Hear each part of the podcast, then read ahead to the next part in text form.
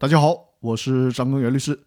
经过了短暂的春节假期之后，公司法大爆炸的音频又和大家见面了。我将带着大家继续学习清算纪要的相关内容。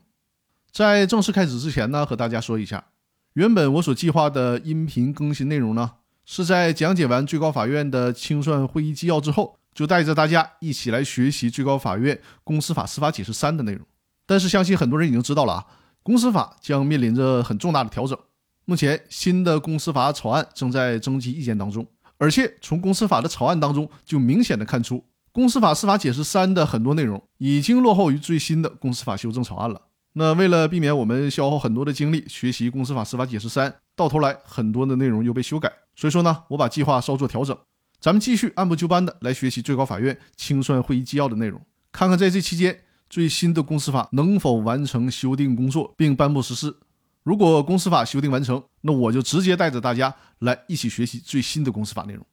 那这是利用了一点时间跟大家讲一下公司法大爆炸课程的更新计划。那咱们言归正传，继续来学习最高法院清算纪要的内容。这一期呢，我们一起学习的题目是：清算申请人可向清算义务人、实际控制人主张权利。这是清算纪要第十四章第二十九条的内容。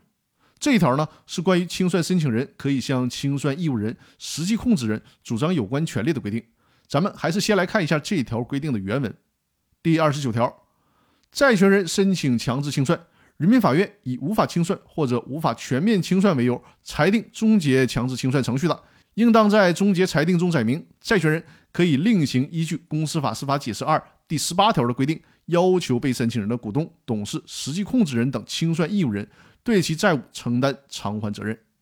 股东申请强制清算，人民法院以无法清算或者无法全面清算为由，作出终结强制清算程序的，应当在终结裁定中载明，股东可以向控股股东等实际控制公司的主体主张有关权利。